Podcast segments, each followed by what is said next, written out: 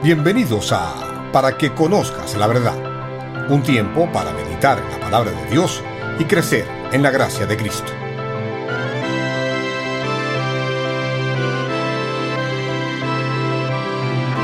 Hoy con el pastor Elio Enay Martes.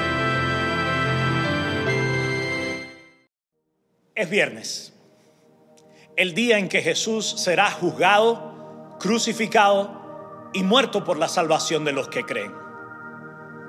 Me pregunto, ¿por qué desde el mediodía de aquel viernes santo hubo tres horas de oscuridad?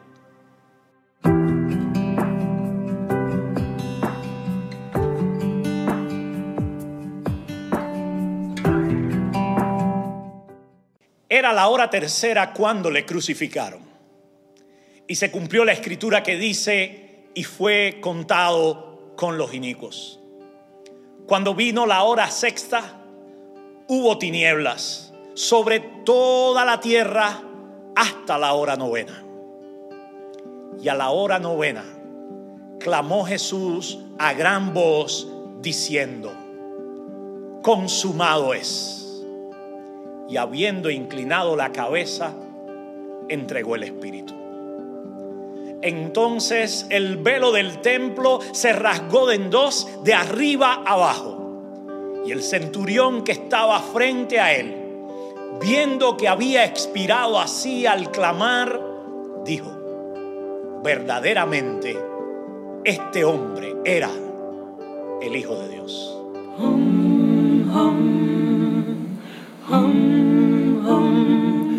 Viste tú cuando en la cruz murió. Viste tú cuando en la cruz murió. Oh, hay veces que al pensarlo tiemblo, tiemblo.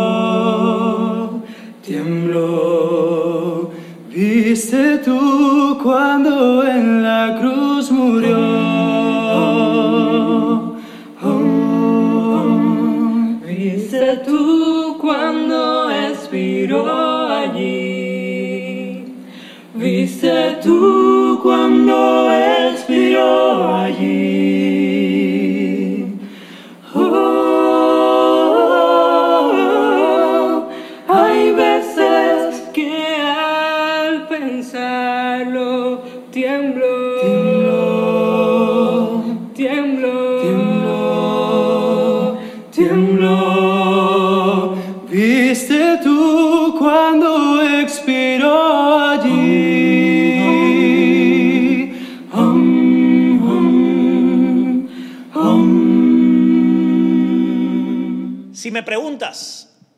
fue la causa suprema que llevó a Cristo a venir a esta tierra para al final morir por nuestros pecados en aquel Viernes Santo?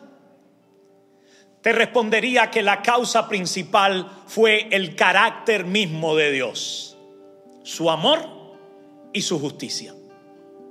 Pero a pesar de eso, muchos lo han llamado el día más oscuro sobre la tierra. Y sin dudas lo fue. Y es que solemos entender los insultos, las burlas, el desprecio, las blasfemias. Por supuesto, el hombre es pecador y se ha rebelado contra Dios. Claro, es porque amamos las tinieblas más que la luz. Y eso nos parece una explicación lógica para la oscuridad suscitada al mediodía de aquel Viernes Santo. Pues se ha escuchado decir que esa oscuridad representaba un maléfico complot. Pero a menudo olvidamos que, sí, ciertamente fue por mano de impíos, pero estaba ocurriendo lo que el predeterminado consejo de Dios había antes establecido que sucediera. Así que, cuando dice en Isaías 53:10 acerca de Jesús que Jehová Dios quiso quebrantarlo sujetándole a padecimientos, entendemos entonces que fue la voluntad de Dios que Cristo fuera tratado de esta manera y que fuese muerto.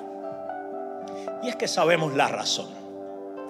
Para que pudiera ser un sacrificio por el pecado para que pudiera morir en el lugar de los pecadores, para que pudiera llevar sobre sí la maldición por nosotros, el castigo por nuestros pecados. Por lo tanto, hubo oscuridad, pero no fue por la ausencia de Dios. La oscuridad fue justamente porque Dios estaba ahí en ese momento. No estaba Dios ahí para castigar a los impíos que se mofaban y se burlaban de Jesús. Tampoco estaba Dios ahí para evitar que su unigénito hijo fuese clavado en aquella cruz. Más bien, Dios estaba allí para mostrar su amor a la humanidad y satisfacer su justicia perfecta al castigar el pecado por medio del sacrificio de su amado Hijo las palabras son inadecuadas para capturar la realidad sobrenatural de lo que estaba pasando en la cruz. Aquella oscuridad nos avisa que el clímax de la historia de la salvación es la muerte de Cristo. Hay muchos criterios sobre lo que causó la oscuridad de aquel Viernes Santo. ¿Un eclipse? No me parece. ¿Que Satanás estaba venciendo? No lo creo para nada. Más bien creo que lo causó la activa participación de Dios en aquella escena. Y usted dirá, pero Dios es luz. Shekinah es su presencia. Y lo es.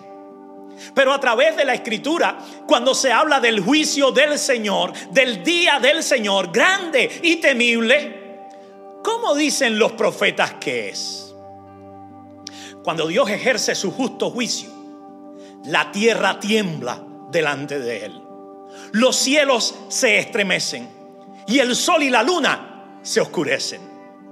Según el profeta Joel, Amós, Sofonías y otros, cada referencia a ese día final y escatológico de juicio sobre este mundo alude a Dios revelándose e implica oscuridad.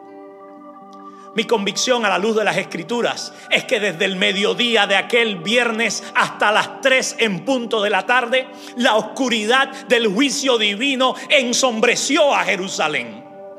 Y la causa fue que Dios desató el castigo eterno a la máxima intensidad sobre su Hijo.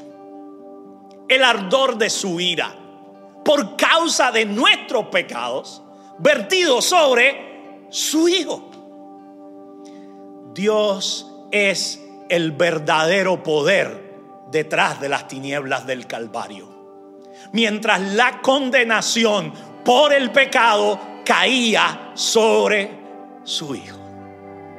Esta fue la copa que Jesús previó en el jardín. Esto es el por qué aquella expectativa lo hizo sudar gotas de sangre.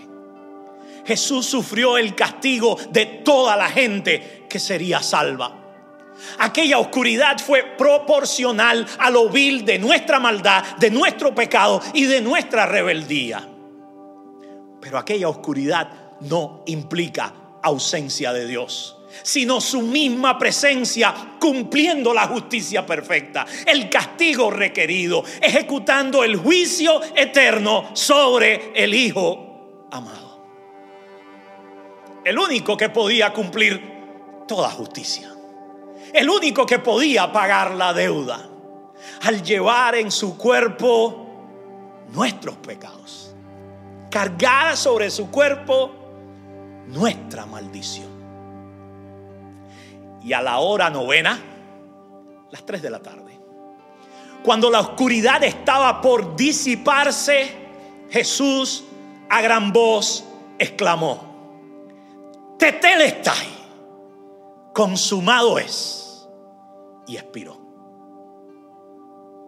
¿Por qué un grito fuerte? Pues porque Él lo había dicho.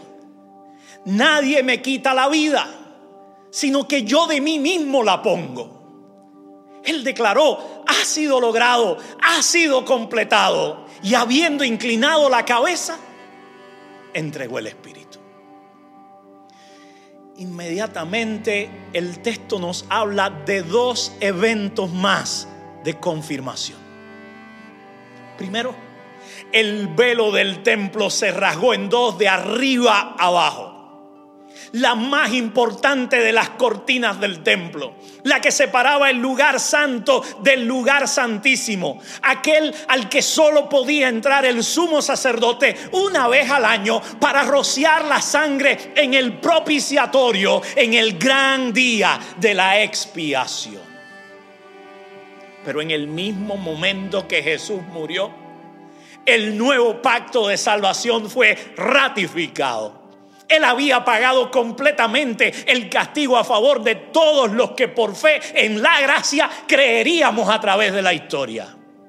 Y oficialmente, a las 3 de la tarde, de aquel viernes de abril del año 30 después de Cristo, el antiguo pacto fue abolido, el formato del templo fue anulado, el sacerdocio fue invalidado y todos los sacrificios dejaron de tener sentido, porque el único sacrificio verdadero y salvador había sido ofrecido. Que el velo se rasgara de arriba abajo fue un acto de Dios fue una exclamación por la muerte de su hijo, confirmando que el camino a su presencia está ahora abierto de par en par para todo aquel que cree. Entonces, ¿estaba Dios en el Calvario? Sí, allí estaba, en el terremoto, en los estruendos, en la rotura del velo sagrado en la apertura de tumbas y en medio de aquella densa oscuridad, Dios allí dio a conocer su presencia. El texto nos dice también que en medio de todo ello, cuando el centurión que estaba frente a Jesús vio que había entregado su espíritu, dijo, verdaderamente este hombre era hijo de Dios. Este centurión estuvo involucrado en la ejecución. Él era el jefe al mando de los 100 soldados implicados de cerca. Él ha estado vigilando a Jesús. Él ha supervisado al escuadrón de ejecución. Probablemente participó en el arresto y también en los azotes. Él es un testigo ocular de todo, de los juicios falsos, de Pilato diciendo repetidamente, este hombre es inocente del abuso, de los golpes, de la corona de espinas, de las bofetadas, del menosprecio, de la burla, del ridículo. Él vio a Jesús recibir todo eso y no ripostar, no maldecir, no vengarse. Y de seguro él también oyó a Jesús decir, Padre, perdónalos porque no saben lo que hacen. Así que aquel centurión arribó a una plena convicción en aquel oscuro día de que este no era un hombre común y corriente, de que verdaderamente este era el Hijo de Dios. La intervención soberana y divina de Dios convirtió y regeneró a este centurión uno de los ladrones en la cruz, recibió una promesa de vida en medio de su condena. Y así mismo pasó con otros desde aquel mismo día. Entonces, lo que tú y yo hemos ilustrado en el momento mismo de la muerte de Cristo es el propósito de su sacrificio. Salvar a pecadores de toda lengua y toda nación y volverlos a una comunión íntima y perfecta con el Padre Celestial. Ese es el propósito del Evangelio, que usted y yo reconozcamos que Jesús es el Hijo de Dios. Porque en aquel Viernes Santo, el día más oscuro sobre la faz de la tierra, el milagro de la redención fue completado. El camino hacia Dios fue abierto. Y todo gracias al perfecto sacrificio de Cristo Jesús, quien verdaderamente es el Hijo de Dios.